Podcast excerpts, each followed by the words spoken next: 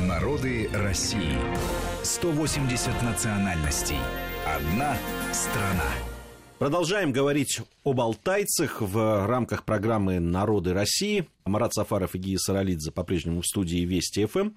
Мы поговорили о том, как входили алтайцы в состав России. У меня вот еще, прежде чем мы перейдем к современности уж совсем, у меня еще один такой вот э, вопрос. Вот ты сказал, Марат, о том, что не претендовали на эти территории. А с чем это было связано? Ведь э, ну, разные были случаи мы, при колонизации да, там, э, различных территорий, в том Китаем, числе... например, да. цинским, да, манжурским. Безусловно. Но дело в том, что если смотреть на карты того времени, то границы, пусть и такие подвижные Цинской империи, они все-таки были очень удалены от Алтая, и они были разделены Монголией прежде всего. Вот Монголия, да, она выступала в качестве постоянной такой арены борьбы между Цинской династией и поздними Романовыми. Это было всегда. Это было, кстати, в 20 веке, нам известно это. Такая какая-то территория именно противоречий часто геополитических между великими державами. Вот. На тот момент нет. А, если брать дальние, самые дальние окраины Цинской династии, то это Урянхайский нынешний, а, вернее, как в царской России его называли, Урянхайский край, Тува, которая вошла, как мы в нашей программе об этом подробно говорили, да, перед самой революцией 1917 года, незадолго до нее, состав Российской империи. Вот это были самые дальние такие отголоски цинского влияния, и то скорее номинального. Что касается Алтая, все-таки это было очень далеко, империя не могла разрастись до таких размеров. Россия, в общем, стала, ну, так скажем, получила эти земли, они вошли в состав России После кризиса джунгарского государства, джунгары — это предки калмыков, тоже такое большое кочевое государство, и когда оно стало распадаться, то Алтай стал постепенно входить в состав России. Что же касается влияний культурных, то они продолжались все время, все это время, потому что пришедшая православная традиция все-таки была еще совсем незнакома для алтайцев. Прежде всего, она была незнакома своим монотеизмом. Тюрки традиционно ну, очень сильно воспринимают природу. Они ее воспринимают, конечно, не как природное явление, тем более такую природу, как алтайскую, а, уникальную, один из самых красивых и уникальных да, регионов нашей страны. И поэтому идея духов, идея обожествление всего, что окружает человека, не только таких глобальных стихий, как вода, например, или э, солнце, или земля, или что-то такое крупное, да, но и духов дома, духов юрты и так далее. Все это входило еще тогда в противоречие с монотеизмом, с единобожием православия. Но постепенно, и в этом, конечно, огромный заслуг православных миссионеров, которые были очень гибкие всегда с тюрками, они очень тонко и очень приемля, да, их быт и их ментальность, они входили в их окружение. Прежде всего своим образом, своим образом жизни, тем, что они переселялись э, в труднодоступные эти поселения алтайские, вот как-то начало распространяться уже православие. Оно, конечно, не пустило такие глубокие корни, как, скажем, в Якутии, но все таки православное влияние на Алтай, оно неформальное, безусловно, оно прочное. А что касается, допустим, это можно подтвердить строительством храмов деревянных, небольших, очень скромных, которые датируются уже XIX веком, и во многих поселениях алтайских они сохранились. А, мы забыли о численности сказать, ну, раз да. уж к современности Она переходим. очень такая сложная сложная. Она да? сложная, да, из того, что мы говорили, ну, около 80 тысяч человек. Около 80 вот, да. тысяч, да. А, эта численность именно включает себя, если так И, сказать. кстати, да? я посмотрел, она не сильно менялась. Она не сильно менялась, да. Ну, во-первых, из нее выпали телеуты.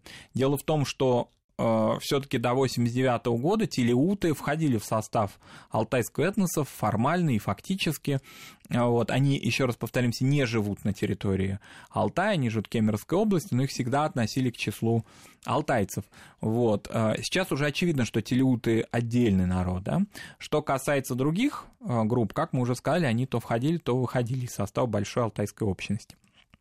Если мы возьмем, допустим, какие-то моменты, связанные с материальной культуры, вот с тем, что возрождается она, да, что определенные элементы их возрождаются, а, здесь еще влияние, конечно, такого туристического интереса к Алтаю, который в последнее время растет прямо вот не семимильными да, темпами. Я бы назвал бумом уже Бум, назвал. да.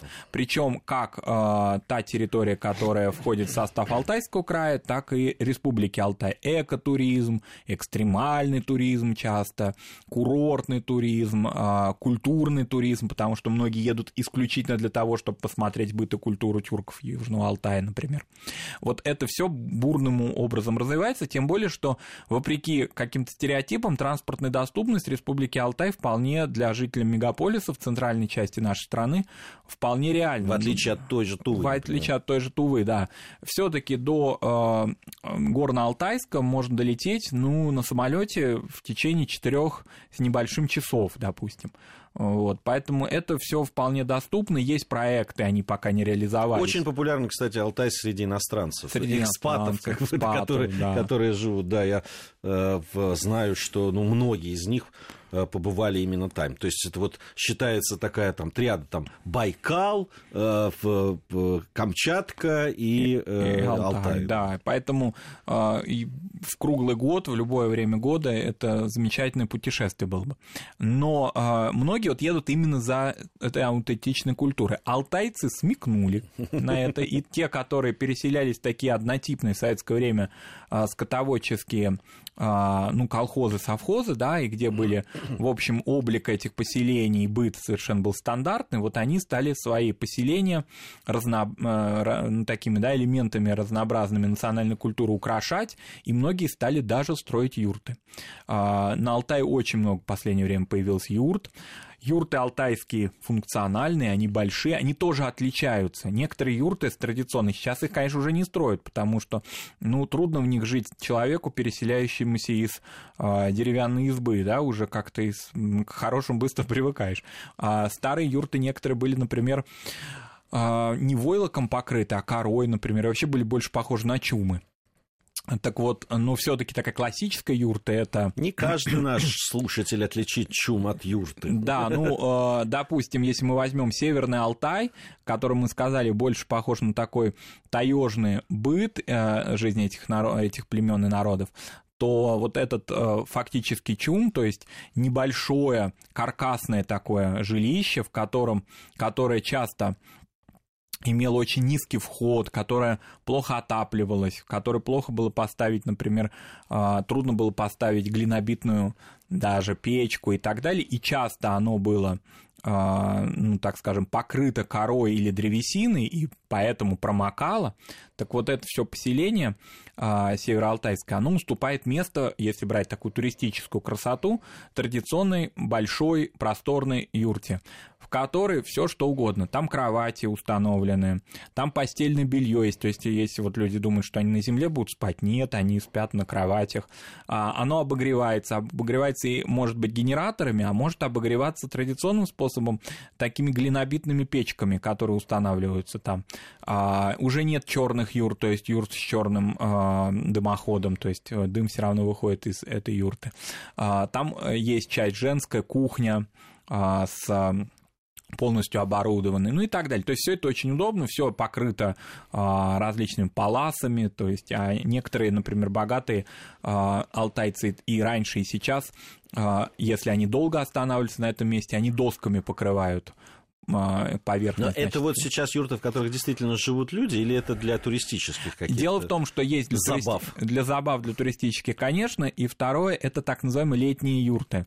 Когда многие алтайцы, кстати, эта мода, а, этот ренессанс появился и в Хакасии, и в Туве, а, в южное, то есть в теплое время года, они а, переселяются вот в эти юрты Как рядом со своими домами. А это прям дача такая в двух шагах от своего дома. То есть вот они живут, допустим, в избе, в традиционном доме, да, утепленном, а на летний период времени они никуда не откачевывают, а просто на, своем, э, на своей территории, на своей участке они устанавливают Летний юрту. домик. Летний домик, да. Некоторые так и называют, это летняя кухня, например, но при этом они там и ночуют, и живут, потому что это очень удобно и колоритно.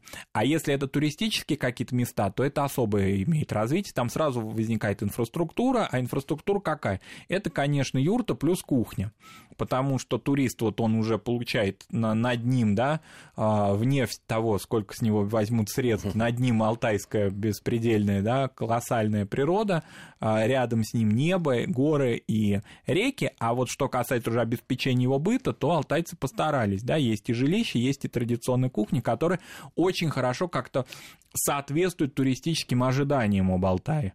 Это имеется в виду такая она мужская, хорошая, брутальная мясомолочная кухня. Э, конечно, вот это, допустим, если назвать такие алтайские специалитеты, это а, безусловно, густые такие супы, мясные, с э, хорошими такими шматами мяса, а, с крупами. Раньше крупы были в старом, ну, это туристам не рассказывают, конечно, раньше там в 19-18 веке это были э, очень такие некачественные крупы, э, часто такие грубый ячмень, там, далее. Сейчас это перловка хороший, иногда рис, то есть это вот такие наваристые супы, при этом туда не добавляют ничего, кроме лука.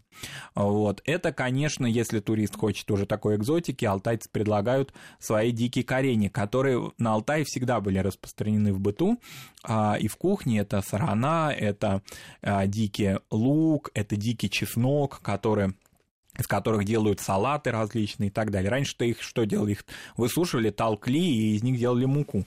Но наше представление о том, что раньше, да, они часто романтизированы, да. Безусловно, алтайцы, алтайский быт был э, весь подчинен природе достаточно суровый, он, и он был скудный во многом. Сейчас для туриста, для туриста это показывает в красочном виде. Это, конечно, кумыс и айран, а, чиген айран такой напиток. Это все, что производное от а, таких слабоалкогольных молочных напитков, там предлагается а, различные виды. Это творог. Вот, например, есть очень, ну, он даже уже не творог, он скорее сыр, курт это сыр соленый, который распространен, допустим, если многие наши радиослушатели были, допустим, в Казахстане, особенно в Южном, или в Узбекистане, его продают на базарах. Ну, на Алтае такого еще пока нет, но туристу предлагают соленый сыр шариками такой очень вкусный. Поговорим мы еще о современном Алтае и алтайцах. Сейчас небольшая пауза. Марат Сафаров и Гия Саралидзе по-прежнему в студии Вести ФМ. Мы совсем скоро продолжим. Народы России. 180 национальностей. Одна страна.